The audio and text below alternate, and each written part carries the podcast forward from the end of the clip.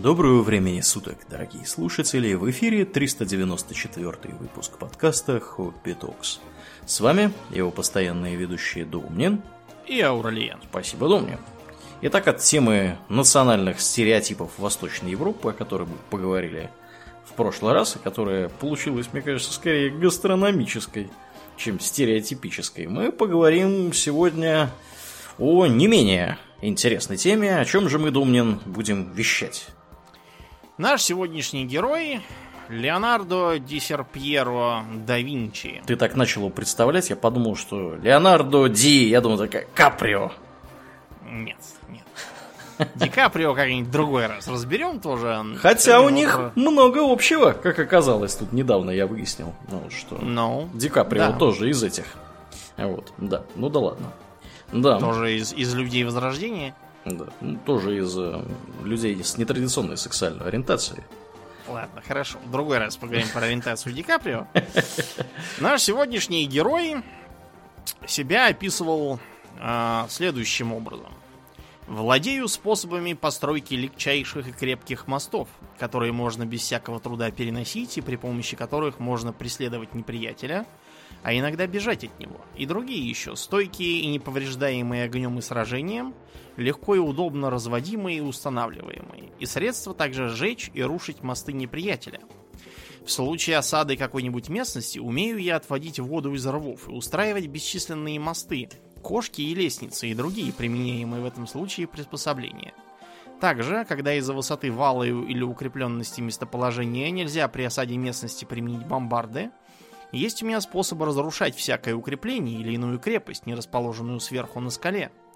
Есть у меня виды бомбард, крайне удобные и легкие для переноски, которые кидают мелкие камни, словно буря, и наводящие дымом своим великий страх на неприятеля с тяжелым для него уроном и смятением.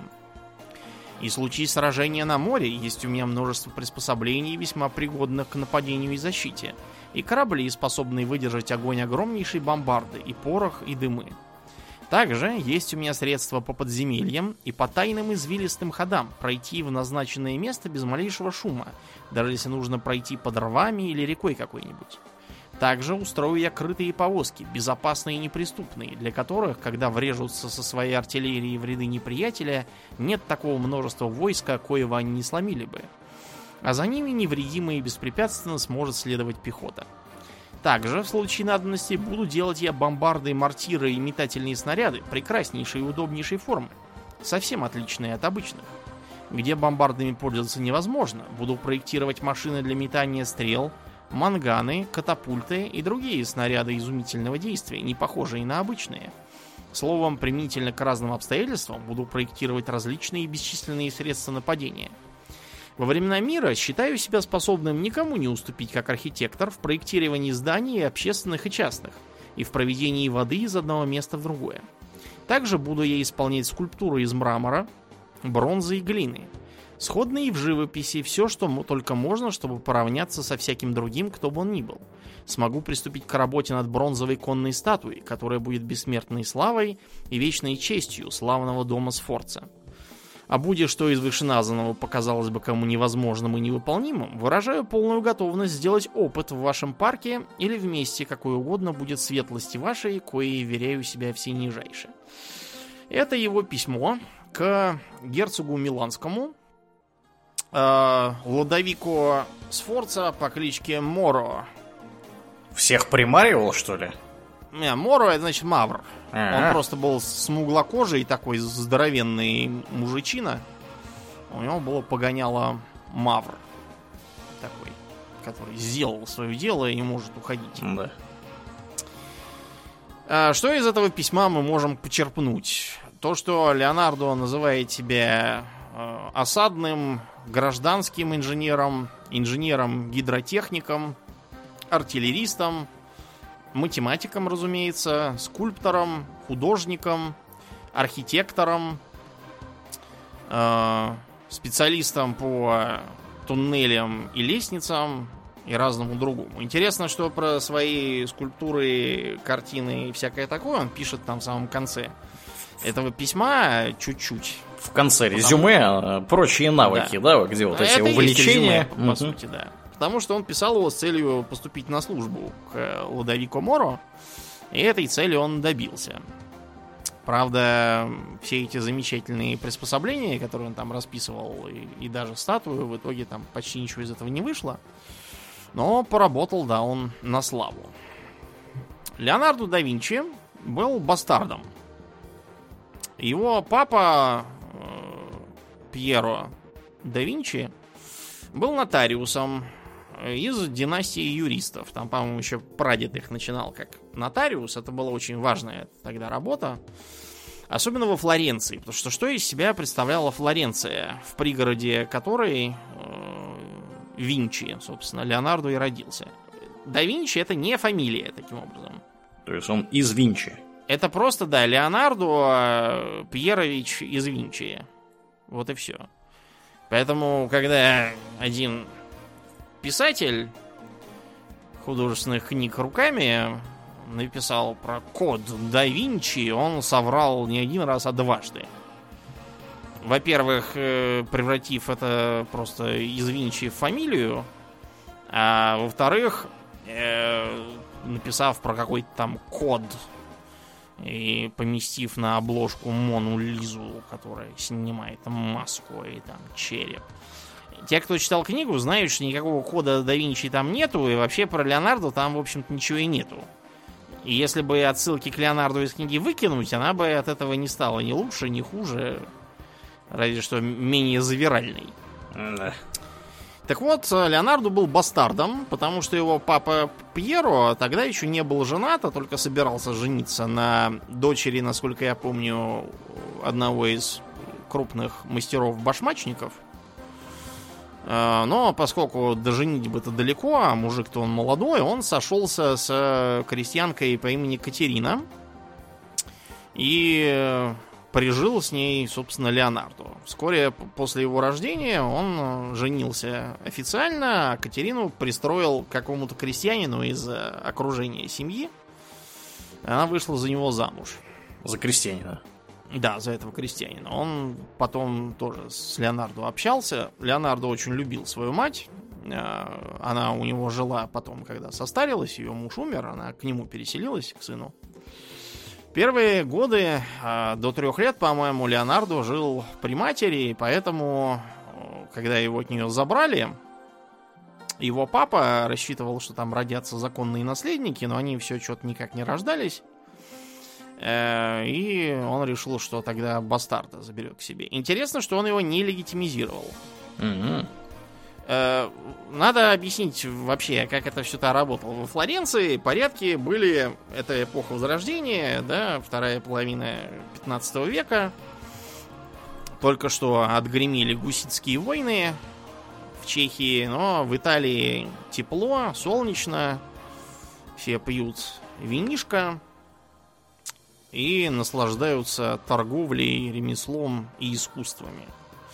К бастардам во Флоренции отношение было весьма снисходительным. Их очень легко легитимизировали. Там надо было просто провести такую процедуру у чиновника городского, сказав, что я клятвенно заверяю, что вот этот вот Леонардо это действительно мой сын, прижитый вне церковного брака, хочу его узаконить, чтобы он был полноправным.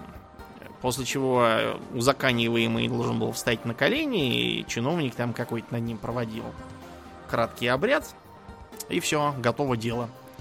Но Леонардо такую процедуру не проходил. Э, дело тут не в том, что отец его не любил. С отцом и с дедом, и вообще с родственниками он всегда был в хороших отношениях. Э, дело просто в том, что Пьеро видел, что нотариусом Леонардо становиться явно не хочет. Ага. Э, и заметил, что Леонардо гораздо больше времени тратит на прогулки, созерцание природы и рисование того, что он э, насозерцал.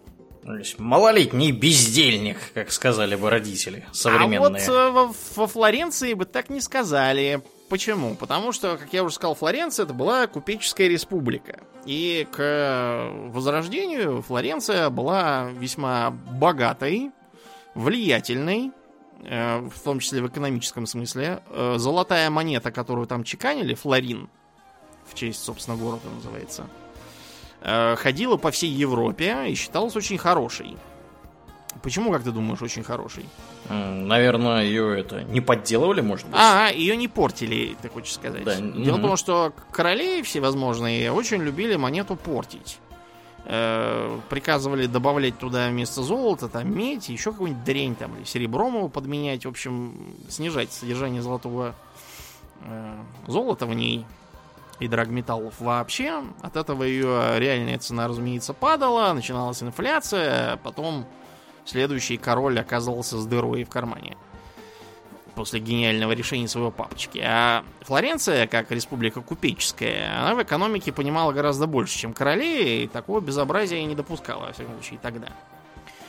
А во Флоренции было большое количество мастеров-ремесленников, там э, десятками исчислялись члены э, разных гильдий. Правда, гильдии все еще были достаточно э, архаичными. Например, Леонардо э, вместе с другими художниками некоторое время входил в гильдию врачей и аптекарей. Почему-то художники относились к этой гильдии, хотя где врачи и аптекари, где художники, вообще непонятно при чем. Как раз в эпоху Леонардо художники против этого возбунтовались и откололись там в какую-то свою собственную организацию. Вот. И э, поэтому Леонардо легитимизацию не прошел, но его это не сильно огорчало. Он ни на что не претендовал и вообще как бы прекрасно себя чувствовал. Фамилии тогда все равно ему не полагалось. Благородным его отец не был, он просто был э, патрицией, как бы, без особых претензий. А, причем Патриций такой достаточно влиятельный, он под конец жизни стал э, юристом самих Медичи. Мгм. Медичи это была такая семья, которая э, Градообразующая. Флоренции. Да. Да. То есть они не занимали там никаких особых постов, э, они не были сеньорами. Многие другие города-государства в тогдашней Италии э, имели всяких герцогов, князей и прочих, которые ими распоряжались по наследству. А вот во Флоренции было иначе. Это была олигархическая республика, где заправляла всем сеньория. А в этой сеньории основное влияние имели Медичи. На тот момент главой их дома был Лоренцо Великолепный. Так вот, почему я сказал, что художники тогда вовсе не были какой-то бездельной специальностью, которой стыдятся все нормальные родители. У всех сыновья башмачники, сапожники и кузнецы, и только у меня художник. Тьфу. Да. Дело в том, что э, в Флоренции разбогатевший вот этот средний класс всячески старался подчеркивать свое преуспеяние. А главное, м, потребителем всяких художеств, дорогих одеяний, статуй, картин были богатые патриции, потому что у них не было того, что э, позволяло бы гордиться своим родом э, вот, у рыцарей всяких благородных. А они старались подчеркнуть то, что они не хуже рыцарей путем траты денег на всякие статуи, в том числе своих предков, стараясь так увековечить свой дом, картин, э, фресок, э, спонсировали э, росписи храмов, их постройку. В общем, художнику там было жить хорошо. Клиентура была богатая. Во Флоренции, в Милане, в Венеции, в Мантуе, в Падуе, много где. Еще интересно, что Леонардо, в отличие от многих других тогдашних э, математиков, ученых и инженеров, не получал формального образования. Э, но в его случае это сыграло скорее в плюс. Дело в том, что формальное образование тогда требовало э, заучивать огромное количество э, всяких теологических э, писаний, изучать Аристотеля, про то, как он там чего про что писал. А Леонардо вместо этого исповедовал более современные взгляды на науку. Я чуть позже объясню, почему. Так что, хотя он, э, видимо, стеснялся немножко того, что у него нет э, формального образования, классического, как оно считалось, Э, и периодически он во всяких записках и письмах себя называл человеком малоученым и неначитанным. Ага. Это он так как бы иронизировал, мол, да-да, смеетесь, вы там начитали всякой туфты, э, побитой молью, радуйтесь этому, у меня более практические интересы. Э, И он в итоге поступил в 1466 э, под руководство э, художника Андреа дель Вероккио. Вероккио был достаточно известным в городе художником. Там поступали разнообразные заказы. Другие подмастерья тоже были достаточно образованными, в нашем понимании этого слова, людьми. Э, Вероккио лично учил их э, всяким навыкам, начиная от прикладной химии, это чтобы краски разнообразные делать. А, Златокузнечество тоже изучали. Это было важно. Черчение, в том числе разными методами, например, серебряной иглой. Леонардо им хорошо овладел, и поэтому потом многие работы частично или даже полностью выполнял этой иглой. Кроме того, Верокио был э, добрым таким и ненапряжным хозяином, в отличие от многих других мастеров той эпохи, которые подмастерье били, э, так сказать, до полусмерти за всякое там нерадение, лень и вообще под плохое настроение. А Верокио никого не обижал, со всеми дружил. А, На него там поэтому работали многие из лучших тогдашних художников, к примеру, Боттичелли С которым Леонардо даже так некоторое время конкурировал и даже там письменно переругивался с ним на тему методов художества. Из-за вот этого вот добродушия и расслабленного метода работы Верокио, который сам часто срывал сроки, горели дедлайны у него хронические, он периодически не успевал что-то закончить или даже был вынужден отказаться от заказов, передать его кому-нибудь другому, более собранному, дисциплинированному.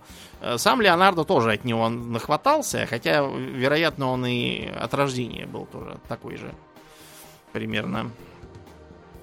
Из-за этого Леонардо многие свои работы начинал, но не заканчивал, бросал на середине, там приходилось э, отдавать их другим дописывать. Некоторые заказы он брал, э, задумывал, там расписывал заказчику, как там все будет прям круто, все будет по уму, все будет по науке, а потом, ну, как бы расписал, презентацию сделал, можно отдыхать.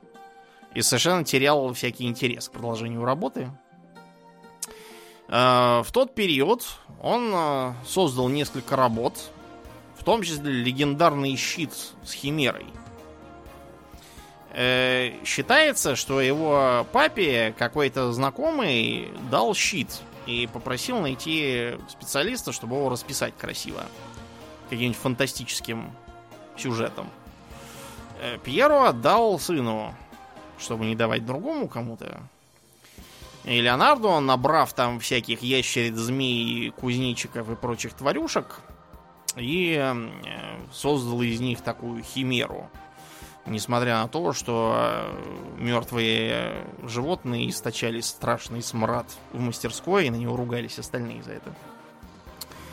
Получилась настолько жуткая картинка, якобы, что э, Пьеро решил по-быстрому купить какой-то там другой щит, уже расписанный, впарить его своему знакомому.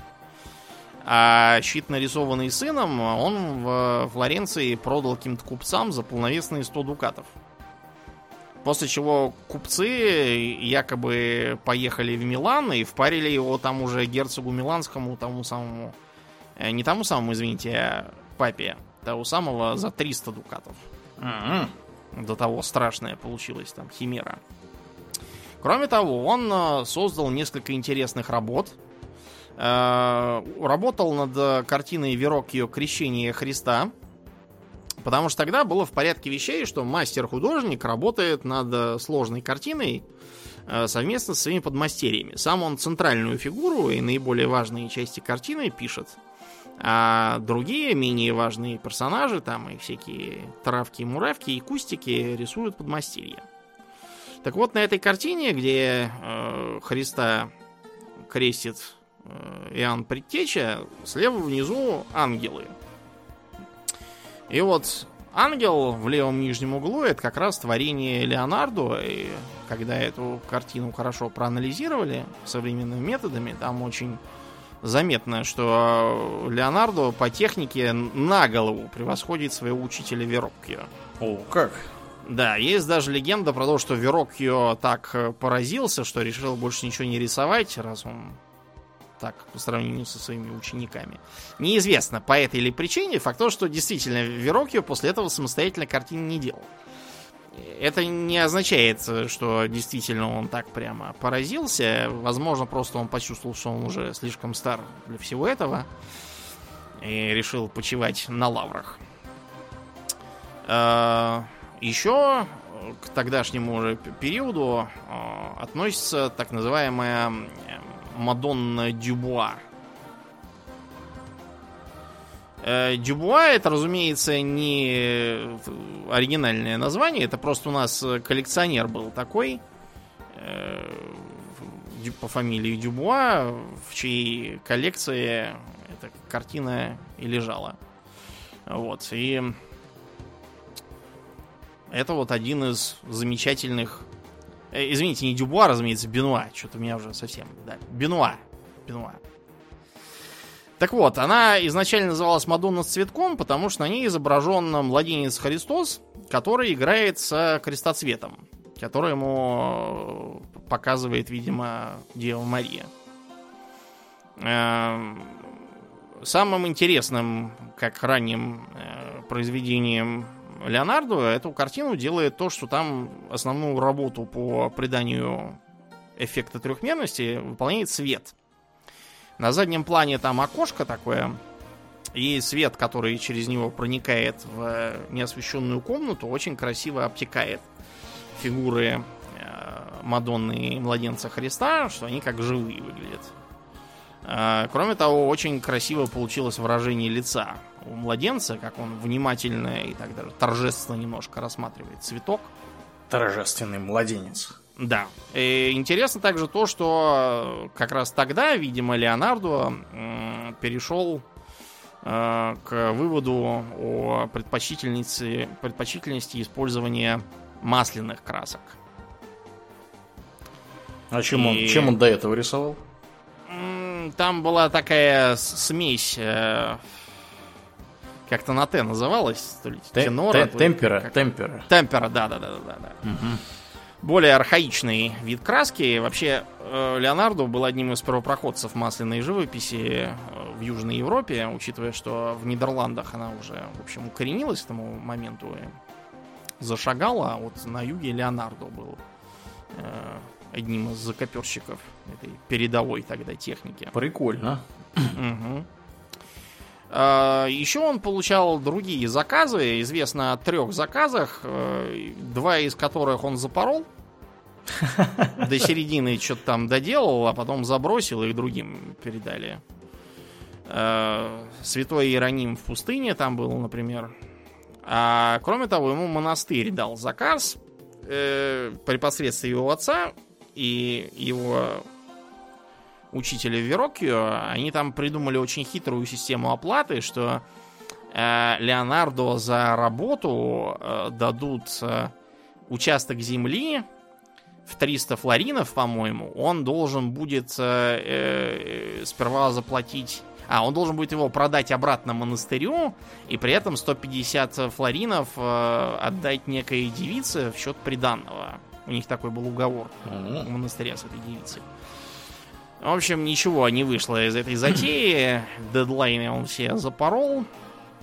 А, хитрый замысел Верок его пошел прахом. Кроме того, тогда же Леонардо успел посидеть на киче немножко. Дело в том, что по Флоренции тогда были расставлены такие специальные на барабан похожие ящики, в которые можно было опускать э, доносы на тех, кто себя плохо ведет в частности, занимается садомией. И вот по этому обвинению как раз заехал э, на кичу и наш э, с вами Герой. Леонардо. Да. Э, Там было написано про то, что якобы Леонардо и некоторые другие молодые люди состоят э, в негодной связи с 17-летним Якопо Сальтарелли, ювелиром-подмастерьем. Чьим-нибудь сыном? Не, не знаю уж, чьим он там сыном. Ага. Поэтому Леонардо взяли так называемые официали динотте. Ночные офицеры. Ага. Они как раз такое рассматривали. Вообще, за это можно было очень сильно пострадать. Вот. Можно было, например, быть высланным из города. Сальтарелли, по-моему, в итоге на лыжи так и поставили. Э, из Флоренции, сказав, едь отсюда. У нас тебе с нами не по дороге, грязный садомит. А Леонардо и другие соскочили э, по той простой причине, что не было свидетелей. Вот если бы свидетели были, там можно было пойти и в тюрьму, и даже там в некоторых случаях и до смертной казни допрыгаться. Мгм. Но повезло. Свидетелей не было, поэтому Леонарду и других выпустили. Там помогло еще и то, что некоторые из этих других были какими-то там важными патрицианскими сынами. И баллон на них катить было как-то не очень. Э, Несмотря на то, что порядок вот был такой строгий насчет садомитов, во Флоренции на самом деле гомосексуализм процветал. Ля море маскулино. До того дошло, что в Германии даже было такое словцо «флоренцер», которое употреблялось не для флорентийцев как таковых, а типа «голубой». Ага. Такой эвфемизм. Ну, как э, использовал слово «грек» в том числе. э, В римские времена для обозначения гомосексуалистов, и даже в более поздние времена, к примеру, эм, Фридрих Прусский как-то раз упоминал, что греческая любовь это, конечно, хорошо, но, но не очень. Что-то он там по- подцепил в процессе греческой любви, видимо, на этом моменте раскаялся. Голубыми были многие. Донателло, например. Микеланджело, который Буонаротти. То есть все черепашки-ниндзя. Да, вот с черепашками ниндзя, кстати, хорошо, что ты вспомнил. Э, авторы комикса э, очень смешно вывернули имена и характеры. Потому что, как мы знаем, в э, характерах черепашек Леонардо это лидер, Донателло это такой затворник-механик, Мгм. э, Микеланджело такой разбитной вечный ребенок, а Рафаэль такой суровый и агрессивный. Это они умышленно их перемешали, потому что, как вам станет понятно из нашего сегодняшнего выпуска, затворником-механиком э, скорее следует считать Леонардо. Мгм. А вот Донателло э, был, наоборот, такой весь компанейский, вокруг него все время толклись э, всякие ученики, друзья, товарищи, он был такой организатор у них. И с Микеланджело и Рафаэлем тоже. Рафаэль был человек э, такой тоже ребячливый, веселый, легкий, незлобивый. И наоборот, Микеланджело Буонаротти был э, отморозок, кучу народу поубивал, сам был такой весь суровый. Э, даже живопись он считал как бы таким относительно легкомысленным занятием. Всегда ставил на первое место именно скульптуру, потому что она такая вся тяжеловесная и материальная. Ага. Это хорошо заметно по микеланджеловским э, работам как живописца. Вот, например, фрески Сикстинской капели. Там такие у него очень такие прям объемные, такие тяжеловесные все фигуры. Видно, что он скульптуру ставил на первое место. Э, Голубым, дважды, кстати, заехавшим э, под суд, был и знаменитый ювелир Бенвенуто Челлини. Гомосексуалистом, Домнин. Домнин. Гомосексуалистом. Хорошо. Ф- Флоренцер. Да. был. Э, тоже, кстати, агрессивный отморозок, которому большое удовольствие доставляло ходить по улицам и говорить, не наш ли счет вы грызете ноготь, сэр?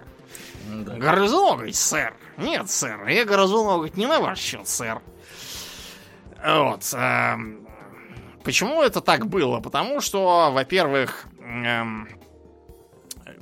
все это были люди образованные, социально активные, а найти образованную, социально активную даму в средние века это даже не смешно. Был тот еще квест. Да. Да. Э, интересно, кстати, то, что э, Леонарду стоит заслугу. Он много составил портретов дам, что женщины на его портретах э, выглядят не так, как вот в предшествующий период прото-ренессанса обычно, где женщины все время избирают с какими-то безучастными, как будто то ли не свежей рыбы поели, то ли их на расстрел сейчас поведут какие-то с постными совершенно рожами сидят и куда-то пустыми глазами глядят. А вот у Леонардо они, наоборот, э, активные, они как будто в движении, у них эмоции на лице. Э, видно, что они чего-то делают, они просто тут тупо сидят и глядят. Эм, да, так вот, и из-за этого многие молодые люди считали, что с дамами как-то не поговорить, вот, не что-нибудь интересное поделать. И они годятся только для продолжения рода. Влияло на них также и то, что э, Ренессанс это э, время возрождения платонизма. А Платон, между прочим, он тоже был большой любитель про любовь, про, по философству, вот, про платоническую любовь, когда мы говорим, это мы к нему отсылаем. Вот он в том числе там писал про то, как к эфебам э, прекрасны его чувства. Писали стихи и публиковались, и, в общем, считалось, что это норма. Как бы. Зигмунд Фрейд так э, э порадовался этим подробностям про Леонардо, что даже там написал, по-моему, целую статью, рассуждая про то, что чего-то там Леонардо сублимировал, что все член, ну, в общем, как обычно у Фрейда, он там ну, что-то да. его куда-то понесло совершенно не туда. Эм, э, сам Леонардо при этом э, написал как-то раз забавную такую заметку, озаглавив ее «О члене». Связан он с разумом человеческим, и иногда имеет разум сам по себе, и хотя бы воля человека хотела его возбудить, оказывается он упрямым и делает по-своему, иногда двигаясь самовольно, без дозволения или помышления человека. Как спящий, так и бодрствующий делает, что хочет, и часто человек спит, а он бодрствует. Во многих же случаях человек бодрствует, а он спит. Во многих случаях человек хочет его применить, а он не хочет. Во многих случаях он хочет, а человек ему запрещает. Поэтому кажется, что это живое существо часто имеет душу и отдельный от человека разум. Напрасно человек стыдится называть его, не говоря уже о том, чтобы его показывать, а наоборот всегда его закрывает и прячет. Его, который должен бы быть украшаем и торжественно показываем, как родитель. Э, в общем, хорошо, что э, идеи Леонардо на эту тему не пустили корни, то мы сейчас имели ходящих по улицам граждан, размахивающих украшенным половым органом. Да уж. Интересно также то, что его гомосексуальность э, повлияла на а, то, как он изображал мужчин и женщин. Мужчины у него часто, не всегда, он изображал в том числе во многих случаях таких суровых уже пожилых горбоносых и с мощной челюстью дяденек, даже дедушек по тогдашним временам. А когда он рисовал молодых, они у него себя получались, во-первых, андрогинными, во-вторых, такими очень, знаете, такими изнеженными и томными, э, женоподобными местами, и многие из них были списаны с одного его любовника, о котором чуть позже. А рисовал Леонардо обнаженных женщин? Неужели нет? Считается, что у него была э, работа под названием «Леда и лебедь». Э, «Леда и лебедь» э, традиционно изображается обнаженной, потому что лебедь ее как раз употреблять готовится. Но вот все остальное у него строго в одежде, за исключением его работы одной из его мадон, которая изображена кормящей младенца Иисуса грудью. Я говорю о Мадонне Литта, которую можно посмотреть у нас в Эрмитаже. Угу. Да, э, она его кормит грудью, причем она его не просто кормит грудью. Э, видно, что она хотела было грудное скармливание прекращать. Знаешь почему? Почему? Потому что на ней э, такое, такое платье э, с прорехами на грудях, специально для кормящих матерей. Мгм. Эти прорехи носились открытыми. Э, Но видно, что у нее левая прореха зашита, и правая тоже была зашита, но в последний момент распорота. Мгм. Мгм. Видно, что нитки распороты, и Иисус питается. То есть э, она хотела его отлучить от груди уже, но э, поскольку она преисполнена сострадания и любви к своему сыну, плюнула, распорола э, прореху и продолжила его кормить. Последний момент передумала. Да, да, последний момент передумала. И она на него смотрит с глубокой нежностью. Э, да, хорошая картина. Э, кроме того, считается, что а, была одна из версий знаменитой Моны Лизы, о ней подробнее чуть погодя, где она изображена с обнаженной грудью. Но там есть разные мнения на эту тему. Некоторые говорят, что это не совсем его работа, а в основном его учеников и помощников. Э, Короче, каноническая Мона Лиза одета прилично. Вот. А остальные у него все вот в одежде. Э, Более того, он даже писал в своих записках, что идея совокупляться с женщиной кажется ему странной и даже отвратительной, а в одной из записных книжек э, можно найти гротескное изображение вагины, которая э, выглядит как какая-то адская пещера, из которой того гляди какое-нибудь чудовище страшное выскочит. Выскочит. То есть, ну, Да. как бы с, с тематик- Страх человек испытывает. с тематикой, тем не менее, он был знаком, судя по всему.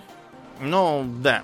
Правда, тут не очень понятно, учитывая, что нарисована она с грубыми ошибками с точки зрения анатомии. А, Значит, не знает знаком. он, Понятно. насколько, да, Леонардо был помешан на анатомии, он сам, например, делал вскрытие. Мгм. Э, по меркам 15 века это прямо атас, э, что немыслимое дело. Он, например, снимал кожу с трупов и изучал мускулатуру, поэтому у него так хорошо получалось изображать не то, что там, там анатомические правильные тела, а еще изображать, э, какие мускулы напряжены, то есть какое движение совершает вот этот вот человек, изображенный им, э, в какой он позе, спокоен ли он или напряжен. Это все он э, на практике изучал и считал, что без этого нельзя нормальному художнику. Э, Попробуйте представить себе, ну не представите, просто погуглите э, работы художников э, там средневековья до 15 века и посмотрите на то, как там изображены люди. Все они какие-то горбатые, э, на одно лицо, как колонны непропорциональные, э, с руками, ногами в крифе в кость, э, стоят в каких-то неестественных позах, э, какие-то странные рожи корчат, э, выглядят они так, как будто э, сами уже не рады, что их изобразил кто-то. Да. Э, А вот во времена Возрождения во многом трудами Леонардо это безобразие удалось э, прекратить. А, да, так вот, дожив до 30 лет, это 482 год, Леонардо решил Флоренцию покинуть, ему стало в ней скучно, он считал, что его ждут великие дела. Поэтому он отправился а, в Милан посланцем доброй воли к Ладовико Мора, уже упомянутому герцогу Сфорца, и отвез ему подарок. Замечательную э, серебряную лиру. Только не такую лиру, как э, мы обычно привыкли, то есть щипковую, Мгм. а э, лиру, которой только две струны надо щипать, а по остальным надо водить смычком специальным. Мгм. Эту лиру создал сам Леонардо. А, Была она сделана из серебра и имела очень красивую форму лошадиной головы. Тоже анатомически правильной. Да, лошадей он тоже вскрывал и изучал. У него были, были разные идеи сделать конный памятник, и в конце жизни он один замечательный памятник действительно сделал. Несмотря на некоторые неудачи. Сам он отлично играл на лире. Э, мог петь песни, аккомпанировать сам себе. Участвовал во Флоренции в музыкальном состязании, занял первое место. Э, пытался применить к музыкальным инструментам разнообразные научные, математические и инженерные инновации. Э, например, изготовлять барабаны с винтами для регулировки натяжения кожи на барабане, чтобы можно было э, одной рукой в него бить, а другой винтом вращая изменять тональность извлекаемого звука. Э, интересовался он в том числе и созданием сложных систем из колокольцев, по которым надо стучать разными молоточками. И считал, что способен создать такие колокольцы, которые по э, способности менять тона не будут уступать органу. О, Что да, весьма круто. Э, создал э, в итоге не колокольцы с органом, а э, ты будешь смеяться виолончель с органом. это как? Э, Назвал ее виола органиста. Значит, э, там э, были клавиши, на которые надо было нажи- нажимать. А по струнам виолончели смычок ездил механически. То есть, я так понял, ты нажимаешь клавиши, э, нажимаешь педали, и от этого таким образом смычок пиликает, и получается музыка. Э, Интересно также, и, как я уже сказал, то, что он э, вскрывал лошадей, но при этом он был вегетарианец.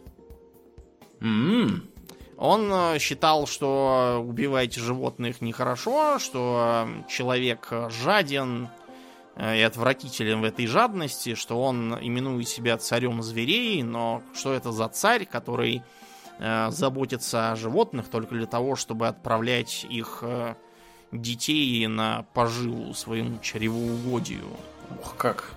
Да, более того, он даже старался одежду носить такую, чтобы не было кожи и меха. Любил льняную одежду, чтобы не надо было никого убивать ради нее. И тканевую уже обувь тоже носил. Э, настолько он прославился этим необычным подходом, что какой-то флорентиец, эм, написав про своего соотечественника, побывавшего в Индии и обратившего внимание на распространенность там вегетарианства, отметил, что в этой Индии, судя по всему, все как наш Леонардо. А, Да, так он был знаменит э, своим вегетарианством. Это действительно там было очень, очень нетипично. Но, э, понимаете, в средние века э, считалось, что даже рыба это эрзац. Это то, что едят в пост. Мгм. А не в пост все нормальные люди должны кушать мясо. Кто не ест мясо, тот лузер и чмо. И знатные люди доводили себя до подагры, ожирения и прочих дел. Он на Генриха VIII, посмотрите. Просто поедая мясо. Э, Мясо и вино, да. Из-за того, что ты ешь много красного мяса и вина, и не ешь овощей бобовых и зерновых, у тебя, да, начнется э, аристократическая болезнь подагра, и станешь инвалидом. Распухнут суставы э, на пальцах ног и колен тоже. И будешь ты как э, Генрих VIII, который в двери перестал пролезать, его последняя жена его пыталась посадить на диету, э, и он ругался и грозил ее казнить, как предыдущих, э, за то, что опять ему подают вместо вина воду в кубке, вместо мяса вареные овощи. Ну так вот, в Милан Леонардо отправился с этой своей замечательной лироскрипкой и письмом к герцогу, которое я вам процитировал, и там развернул бурную деятельность. У него была своя мастерская, он был на жаловании, содержал помощников, в том числе одного такого э, Силаи. Силаи это значит дьяволенок. Это был его любовник, который, судя по записям самого Леонардо, был такой фрукт, э, с которым под одной крышей вы жить не захотите. Вор, лжец, мошенник и бездельник. Как художник он был от слова худо, судя по сохранившимся работам, там не работы даже, а просто части работ, э, которые он там вспомогательные роли всякие выполнял, Мгм. постоянно обворовывал самого Леонардо, причем э, делал это нагло. Например, как-то раз Леонардо отложил денег, чтобы купить этому любовнику красивые розовенькие. Да, и я сейчас не придумал, он его реально на- наряжал в розовенькое. Вещи всякие дорогие, а Силай взял и украл эти деньги. И отпирался потом нагло. Как в Хотя, кр- кроме него, да, было некому. У него периодически в сундуке находили вещи, пропавшие у других подмастерьев. В общем, поразительно. Интересно, что Леонардо, вместо того, чтобы набить ему рыло и выгнать, э, всячески пытался на него повлиять, э, убеждать, э, воспитывать, писал ему записки «Хватит войны, я хочу мира». В общем, потакал ему всячески этот Силай, как сыр в масле у него катался.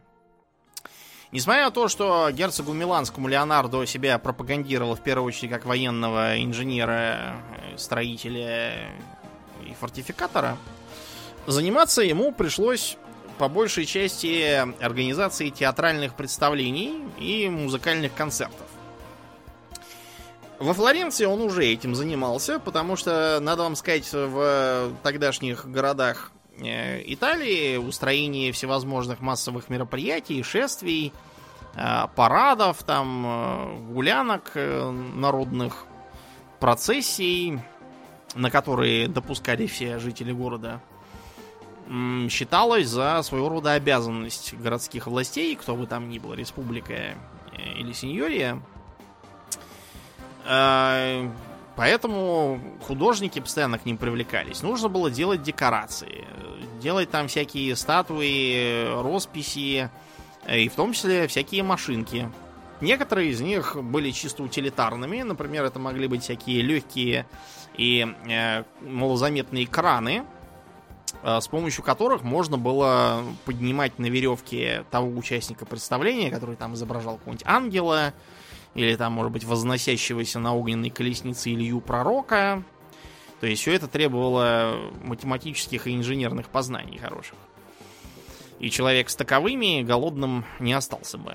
А иногда это были именно инженерные игрушки, э, такие, например, как вот э, описанный Леонардо вертолетик.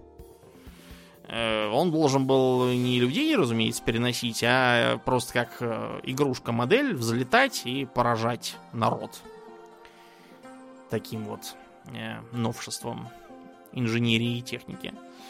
Все эти мероприятия должны были, как бы, как вот в римские времена хлеба и зрелищ, вот это вот как раз были зрелища, чтобы население замирить и избежать всяких неприятностей.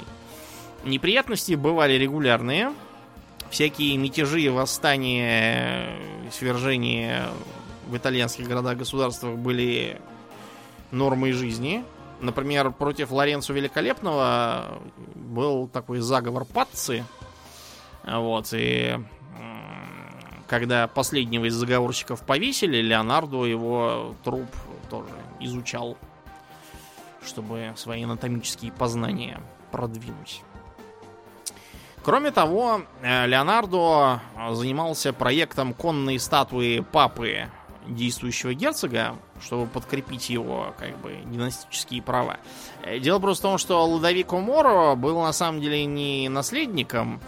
Там наследником был его старший брат, который помер и после себя оставил сына. И формально герцогом был этот самый сын, э, которого Лодовико держал в черном теле. Вот, и в итоге, походу, отравил, когда тот вырос слишком большой и стал представлять опасность. Так что Ладовику нужно было кровь из носу подчеркнуть свои права. При том, что его династии это никакие там не герцоги природные, это просто кондотьеры, которые захватили власть в Милане и окрестностях силовым путем. Так вот, э, предполагалось создать конную статую, э, которая должна была, э, в отличие от принятых тогда э, технологий, отливаться целиком.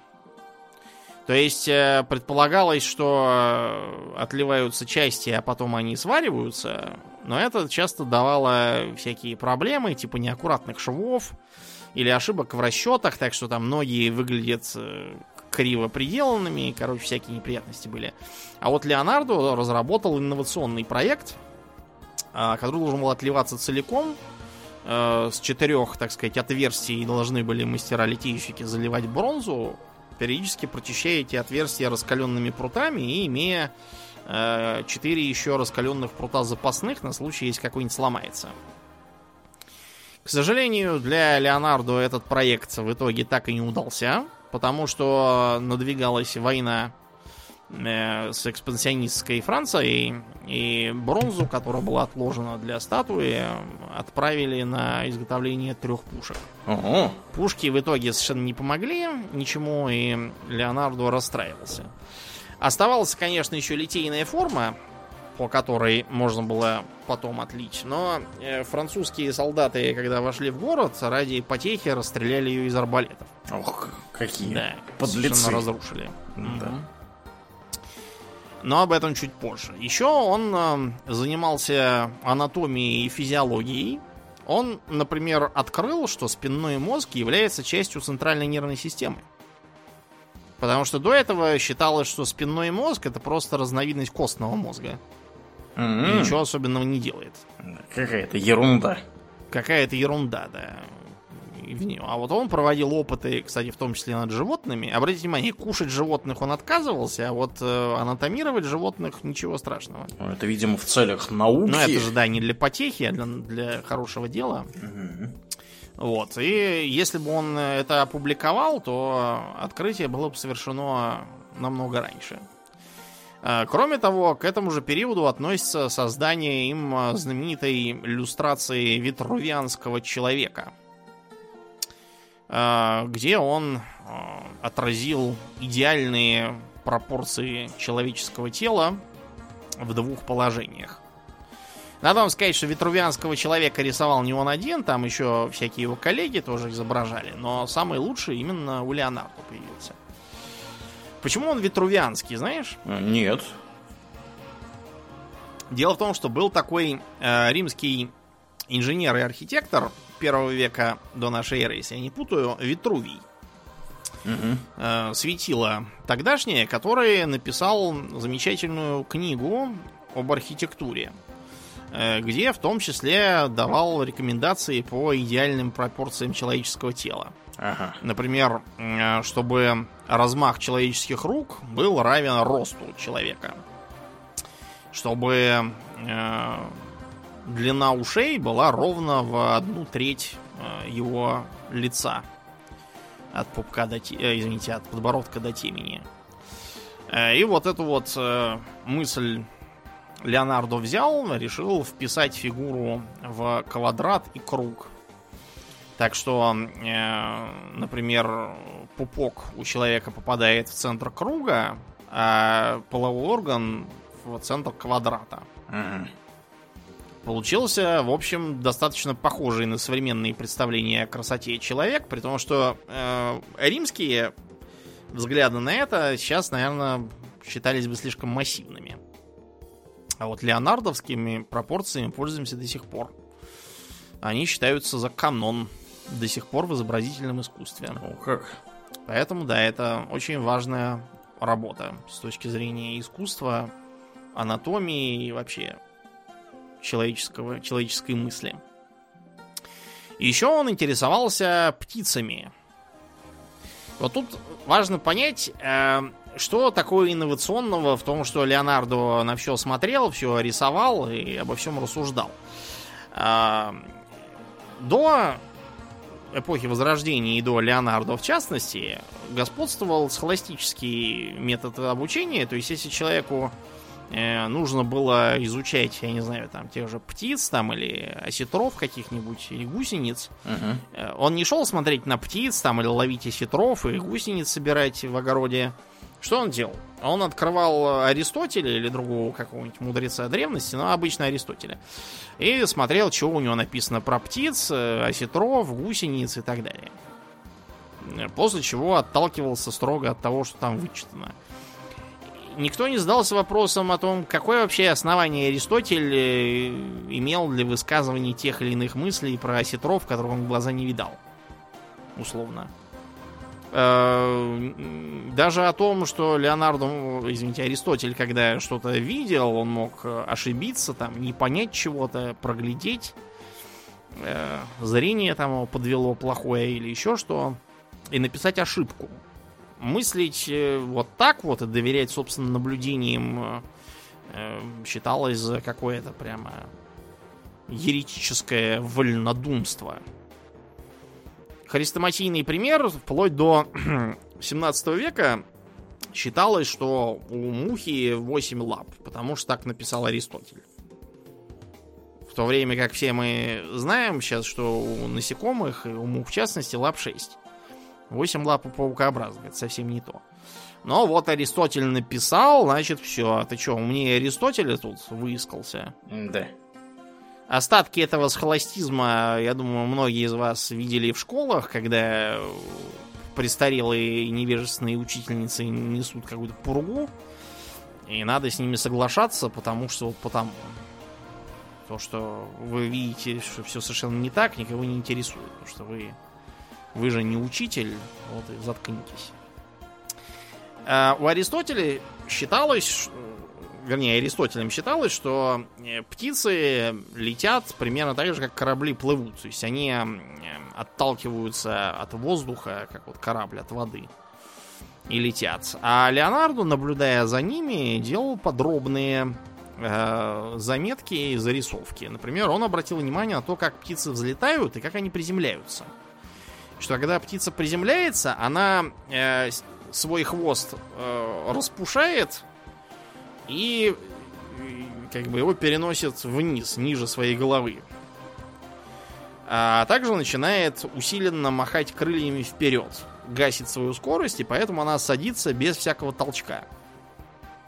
Вот когда самолет садится, да, он достаточно продолжительную дистанцию должен проехать в качестве тормозного пути. Угу. А у птиц такого обычно не бывает. Вот этого Леонардо подметил и стал э, размышлять над тем, как именно они летят. Он догадался до того, что птицы вовсе не отталкиваются от воздуха, а они э, исходят из того, что воздух сжать можно, а воду нет. Э, а также он заметил, что у них э, профиль крыла кривой, и поэтому он создает снизу давление повышенное, а сверху давление пониженное, вот как современные самолеты тоже. И таким образом они летят. Вот такое наблюдение сделал Леонардо, и на этой основе даже сделал чертежи чего-то вроде дельтаплана, на котором можно было бы летать, а, и даже попробовал сделать устройство, в котором можно было бы лететь э, на манер орнитоптера. То есть с машущими крыльями активно летящий, летящая машина. Угу. И пилот должен был, значит, ногами крутить педали, руками толкать рычаги, головой толкать еще какой-то рычаг у себя сзади. И, короче, совершенно непонятно, как бы он успевал еще и управлять этим его устройством. Далеко бы он, скорее всего, не улетел. Э, да, но дельтаплан был вполне рабочий. Во всяком случае, позднейшие реконструкции показали, что там при определенных условиях, да, может лететь. К сожалению, ничего этого он не публиковал, а это все сгинуло у него в записных книжках. Из его военных, э, так сказать, работ Леонардо пытался э, создать разные описанные им в резюме машины типа танка, или как он писал, бронированные крытые повозки. Э, судя по чертежу, должно было получиться такое черепахоподобное, знаете, на, на дот современная похожая штука. Значит, внутри колеса по окружности расставлены пушки, внутри экипаж, который там крутит рычаги, и поэтому машина едет. Сверху наблюдательная башенка, чтобы можно было подняться и посмотреть.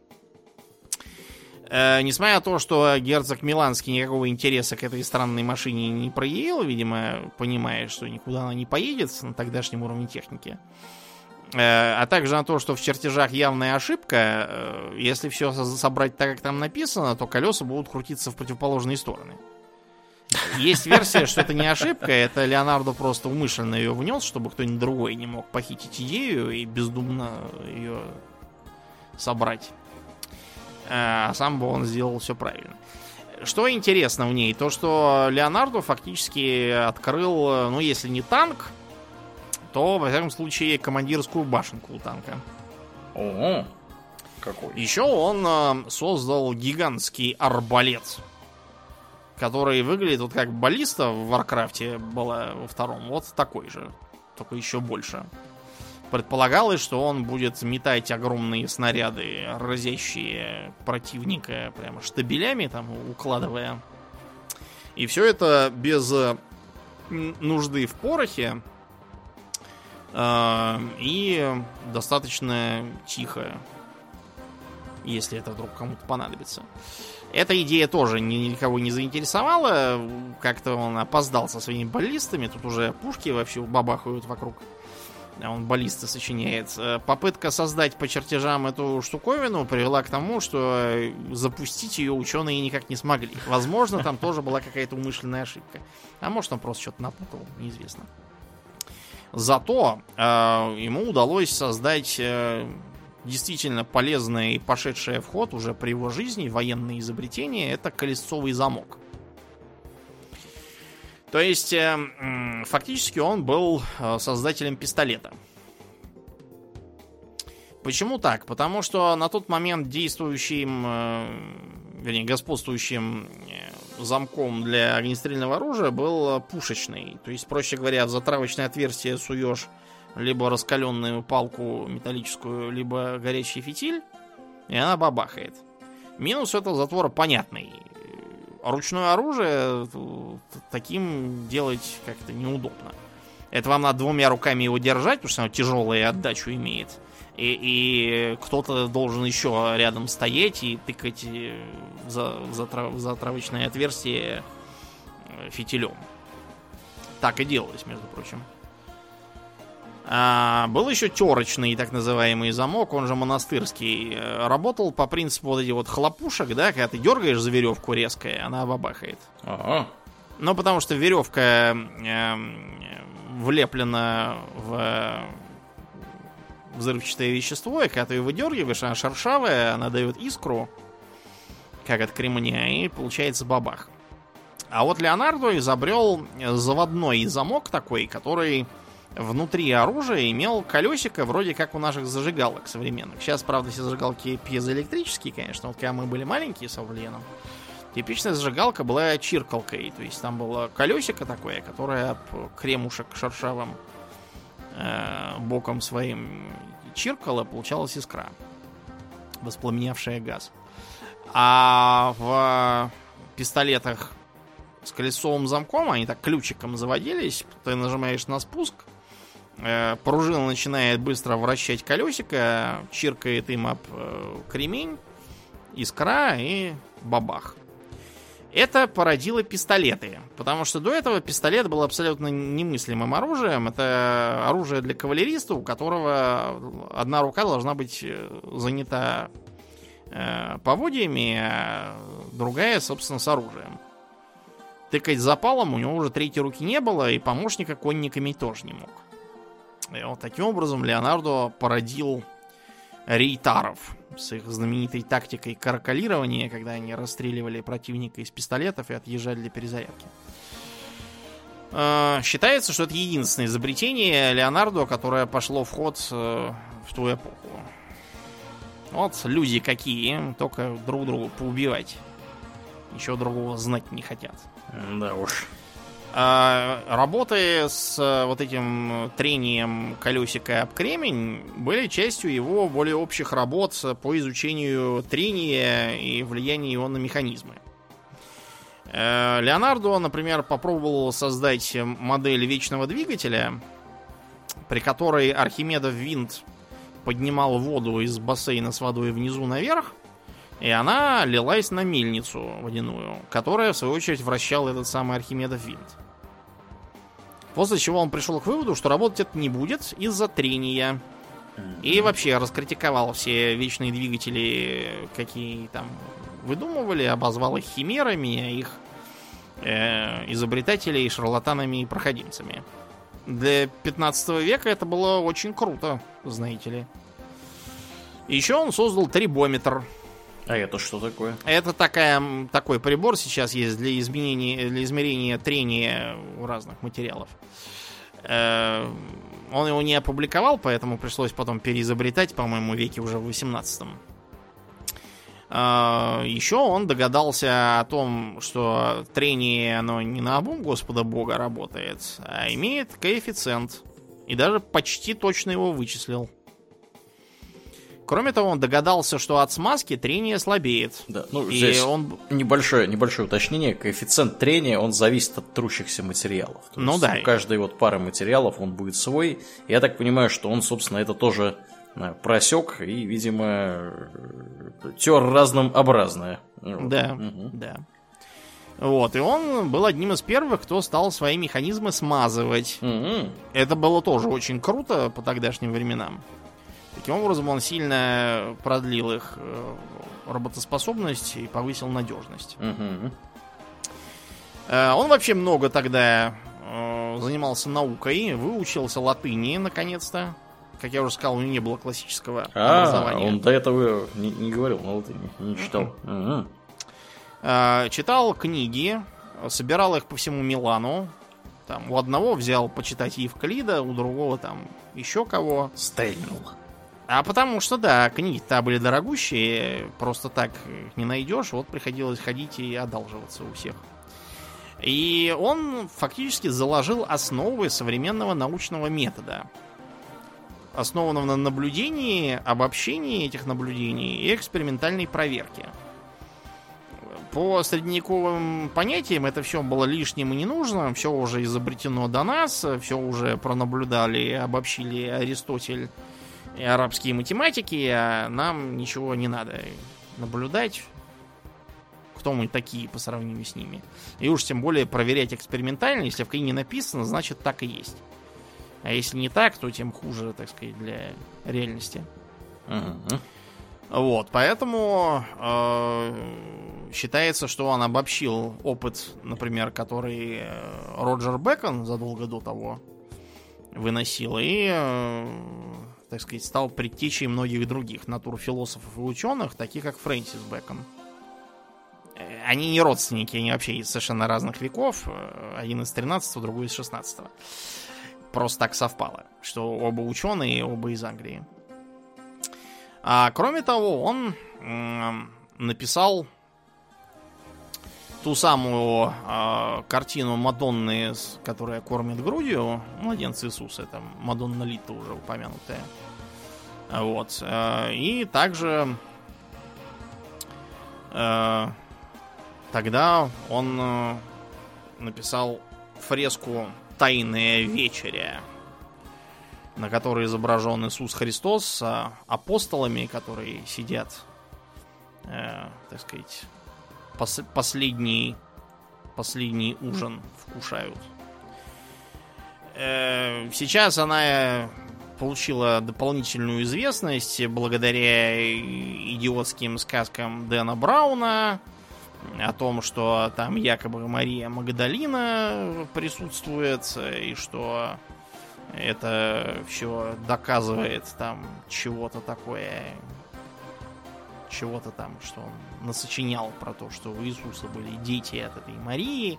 Это все бред сивой кобылы э, абсолютный. А, кроме того, от Дэна Брауна досталось и другому произведению Леонардо да Винчи. Мадонна в скалах, так называемая. Есть две версии. Одна в Лондоне, в Национальной галерее, другая в Лувре. Значит, э, изображается там э, Дева Мария, которая обнимает э, рукой своего сына, и он обращается к младенцу же Иоанну Крестителю, который его благословляет, подняв руку, а крестителя поддерживает ангел в красном плаще. Вот, и, так сказать, его побуждает благословить Иисуса Христа.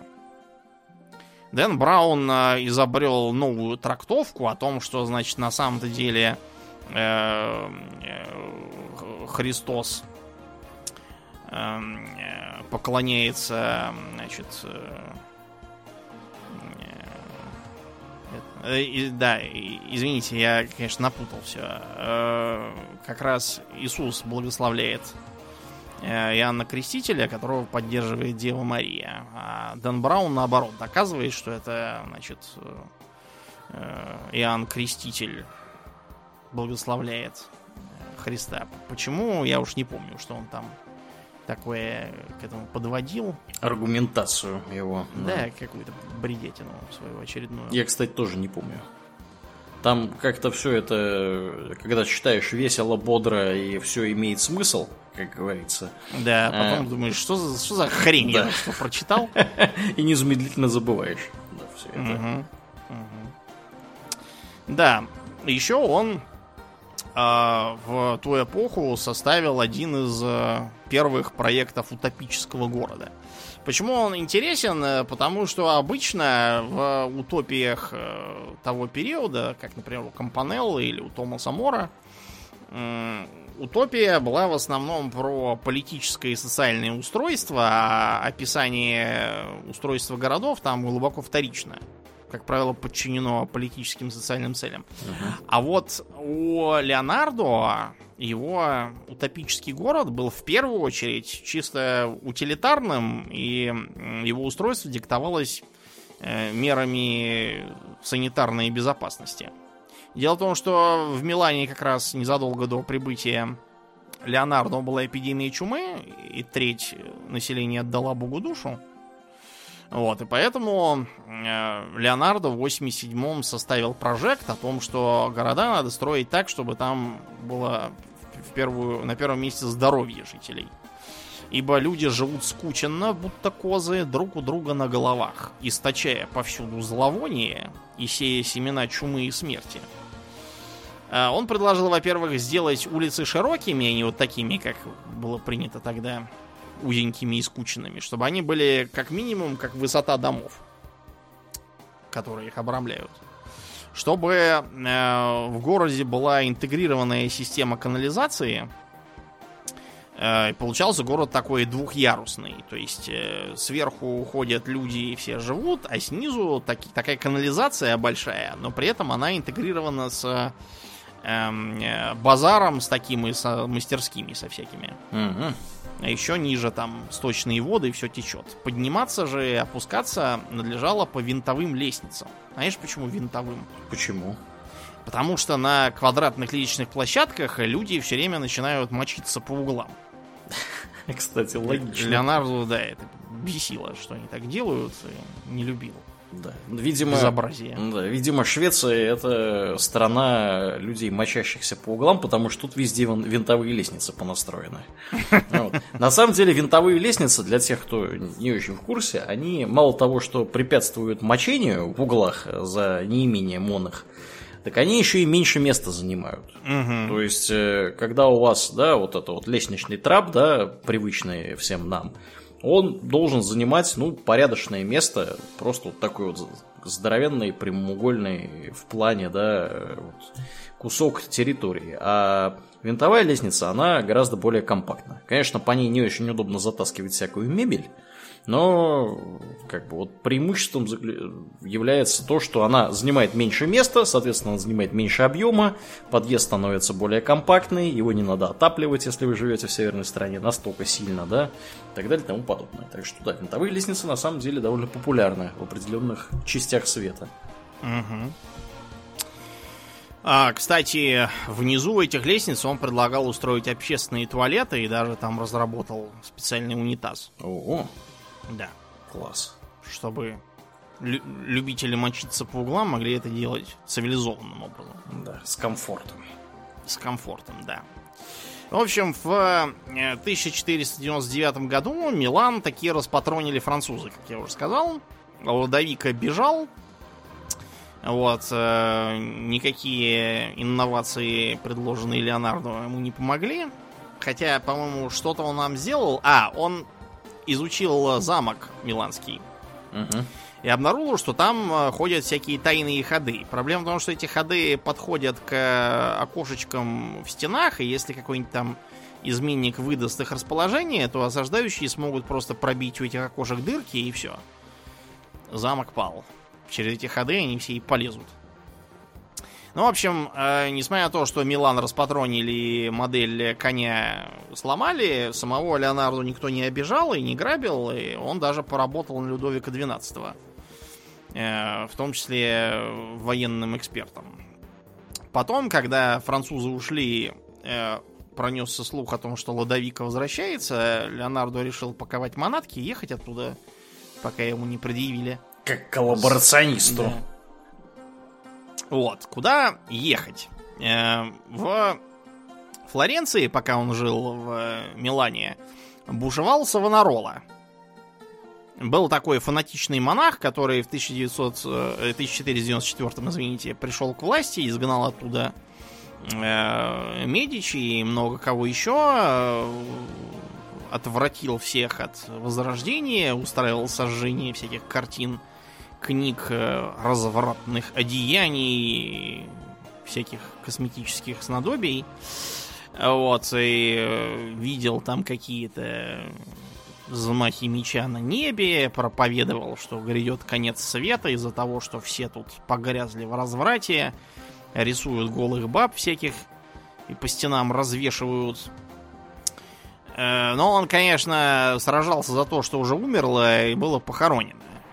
Так что в 1498 его самого вздернули и сожгли. Папа Римский не пошевелил и пальцем, чтобы ему помочь, потому что в Савонарола стало уже и до него докапываться в своих проповедях. Да, разевать пасть на самого папу. Да, дело в том, что как бы папа это был Александр Борджа, очень сомнительный с точки зрения моральной чистоты персонаж. Вот. Да. Так что Савонароле было за что его бичевать. И из-за этого папа даже прислал одобрение своим верным флорентийцам, что они опасного смутьяна Извели. приморили. Да. Ну, в общем, во Флоренцию э, поначалу Леонардо не поехал, опасаясь, что там что-нибудь может быть не то. Ну и кроме того, после всей этой кутерьмы там было гораздо меньше спроса на художество. Он побывал, например, э, в Мантуе, э, в Венеции. Э, В Венеции он предлагал там создать такие переносные шлюзы, чтобы можно было затопить подходы к городу и осаждающих таким образом утопить. А для защиты с моря предложил создать отряд водолазов в скафандрах с мешками с воздухом, которым они будут дышать через трубочку. Какие? Боевые Да, ну, пловцы. Это было, разумеется, абсолютно нереализуемо в тогдашних технологиях, но, конечно, идея хороша, Да. новаторская. Э, Поработал в том числе на Чезаре Борджа, сына э, этого самого римского папы. Ну, вы поняли, да, какой это был папа? Во всех смыслах был папа. Да. Эм, эм, да. Тоже, кстати, князь церкви был. Несмотря на очень сомнительный тоже моральный облик, э, он спал со своей сестрой Лукрецией, мужа, который удавил у нее на глазах. В общем, Ох. Да. э, его даже обвиняли в том, что это он отравил своего папу, но я считаю, что это была скорее ошибка самого папы, потому что после смерти Александра Чезаре потерял благоволение церкви. Э, вот. В Италии, кстати, несмотря на сомнительный моральный облик, Чезаря Борджа все почитают и считают его чуть-чуть не объединившим Италию. И вот тогда бы зажили. Типа- Все правильно делал. Типа какого-нибудь Ивана Грозного, я так понимаю, у них. Персона. Ну, типа да, типа того. Э, Леонардо получил плащ с барского плеча от Чезаря, который он подарил этому своему любовнику Силай, который с ним околачивался. Морозку вот этому, да? Ага. Да, да, да. э, в- в- вороватому. Сам он при этом тоже наряжался на все деньги. э, отпустил бороду длинную. Это та было не очень как бы распространено, он сделал это своей фишкой. Э, вот. Э, он в итоге вернулся во Флоренцию и некоторое время работал там, написав знаменитую картину «Портрет госпожи Лизы Дель Джакондо», которая сейчас известна под названием либо Мона Лиза, либо Джаконда. Эм, считается, что изображена Лиза Герардини, э, супруга этого самого Дель Джакондо, богатого купца. Как я уже сказал, там была мода э, заказывать портреты художникам и вешать их на стенку, чтобы подчеркнуть свой высокий социальный статус – Вокруг этого портрета наворочено огромное количество всякой конспирологии. Многие доказывают, что это никакая не Лиза Герардини, что это кто-то там другой. Э, в том числе есть утверждение, что это а, такой как бы автопортрет самого Леонардо, и даже вот можно наложить э, один из автопортретов Леонардо на картину увидеть, что там действительно нос такой же, лоб такой же, рот такой же. Так что это он типа сам себя нарисовал. Другие доказывают, что это он не сам себя нарисовал, это он нарисовал как бы образ своей матери. Потому что сам он действительно был сильно похож на мать. Есть даже версия о том, что Леонардо так мало рисовал автопортреты сравнительно с другими коллегами. Это странно. Именно потому, что как бы он видел в этом такую карикатуру на свою мать, как бы, и потому не хотел этого делать. Менее популярные версии, например, что это э, та самая модель, которая позировала для его картины «Дама с горностаем». «Дама с горностаем» — это любовница того самого Ладовико Моро, по имени Чичилия Галлерани. Э, когда про нее рассказывают, обычно упоминается, что горностаев и вообще пушистых тварюшек дамы тогда носили для чего? Для чего? Что блохи переползали на них. Да ладно. Э, вообще-то это верно, но в данном конкретном случае это именно горностай. Знаешь почему? Э, почему? Потому что горностай это гербовое животное дома Сфорца блохастый при этом. Ну, блохастый или нет, факт то, что у них действительно геральдический их символ это горностай. Прикольно. И таким образом как бы изображается, что эта Чичилия держит в своих объятиях самого Ладовика Сфорца. В, в образе горностая.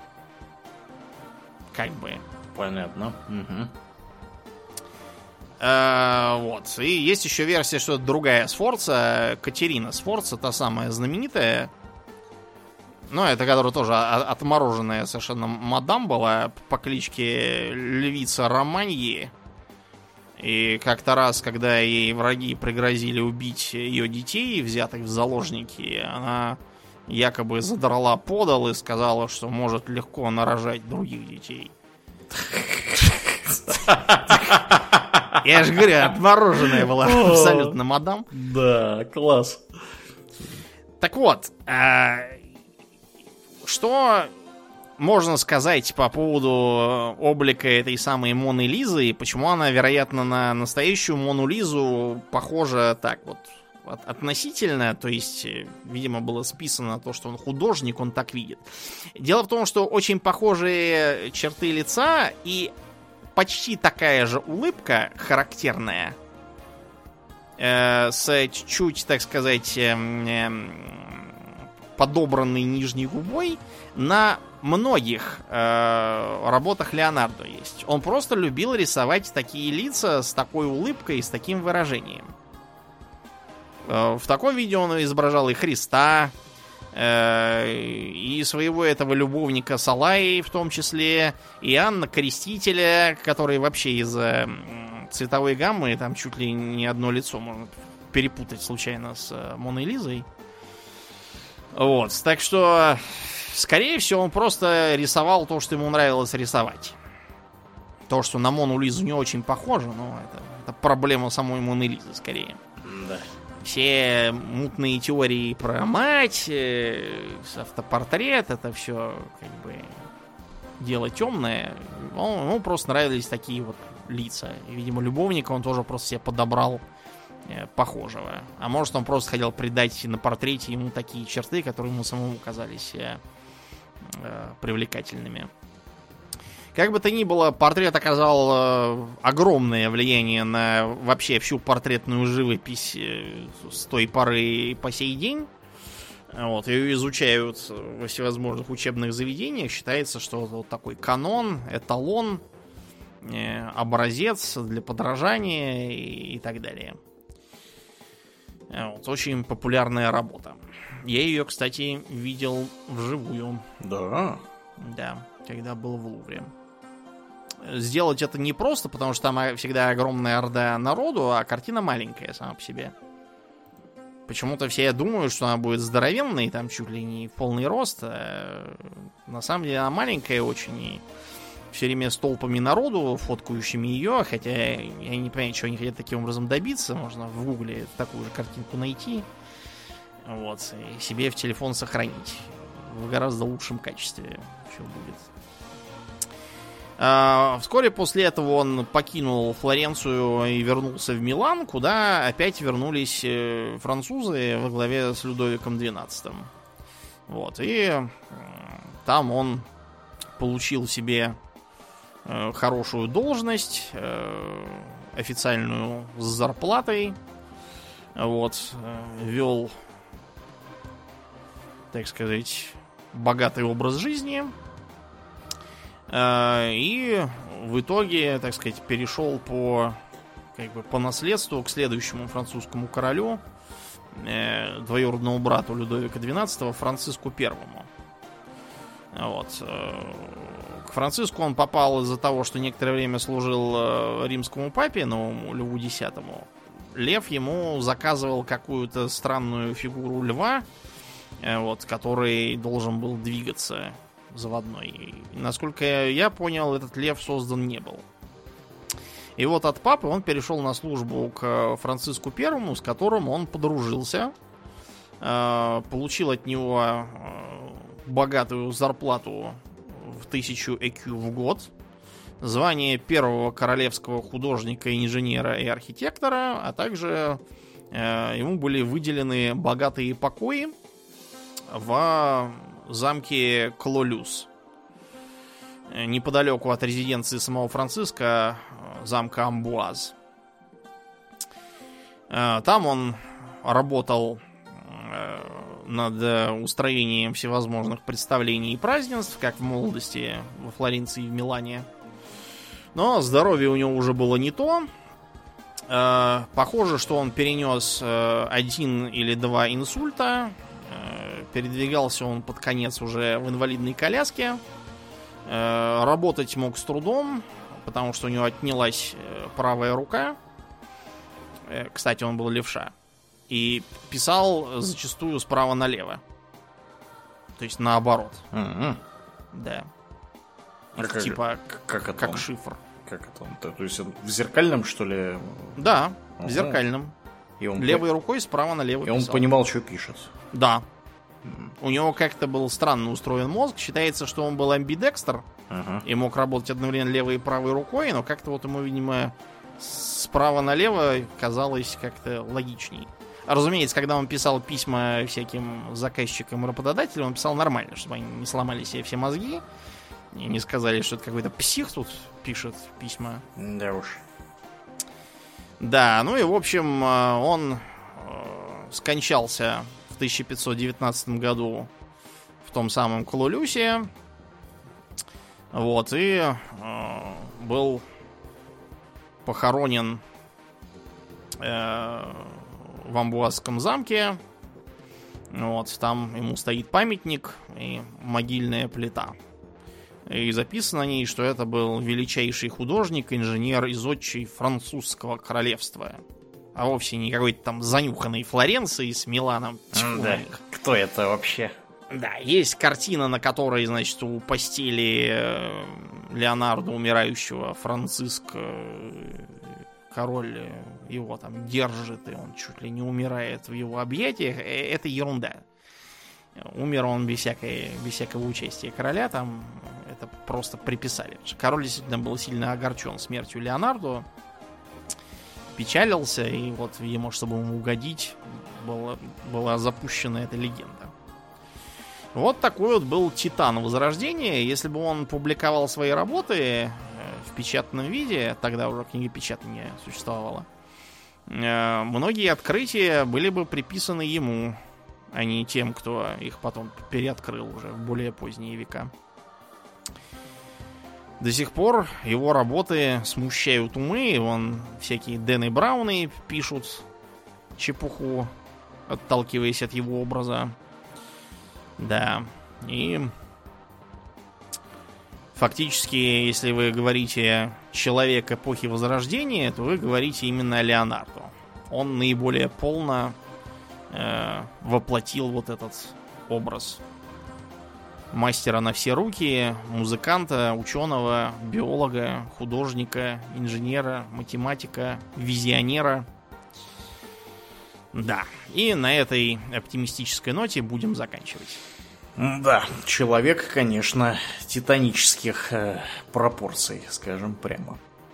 Ну, а кто еще у нас титанических пропорций, так это наши подписчики у Дона Патреона. На этой неделе мы, как обычно, особенно благодарны мощнейшим нашим подписчикам Аделю Сачкову, Алексу Лепкало, Александру э, Сатлеру, Атлантию, Дароксу Фортуна, э, Даше Альберту, Лене, Николаю, Нобу, Ростиславу Алиферовичу, Ежу, Артему Гоголеву и Жупилу Империализма. Огромное спасибо вам, ребята, за то, что продолжаете нас поддерживать. Также мы всем напоминаем, что у нас есть группа ВКонтакте, канал на Ютубе, э, Инстаграм, приходите туда, у нас там тоже разное интересное происходит. Ну, а мы будем на сегодня закругляться и плавно перетекать в после шоу. Мне остается лишь напомнить, что вы слушали 394 выпуск подкаста Хобби Токс, и с вами были его постоянные и бессменные ведущие Домнин и Аурлиен. Спасибо, Домнин. Всего хорошего, друзья. Пока.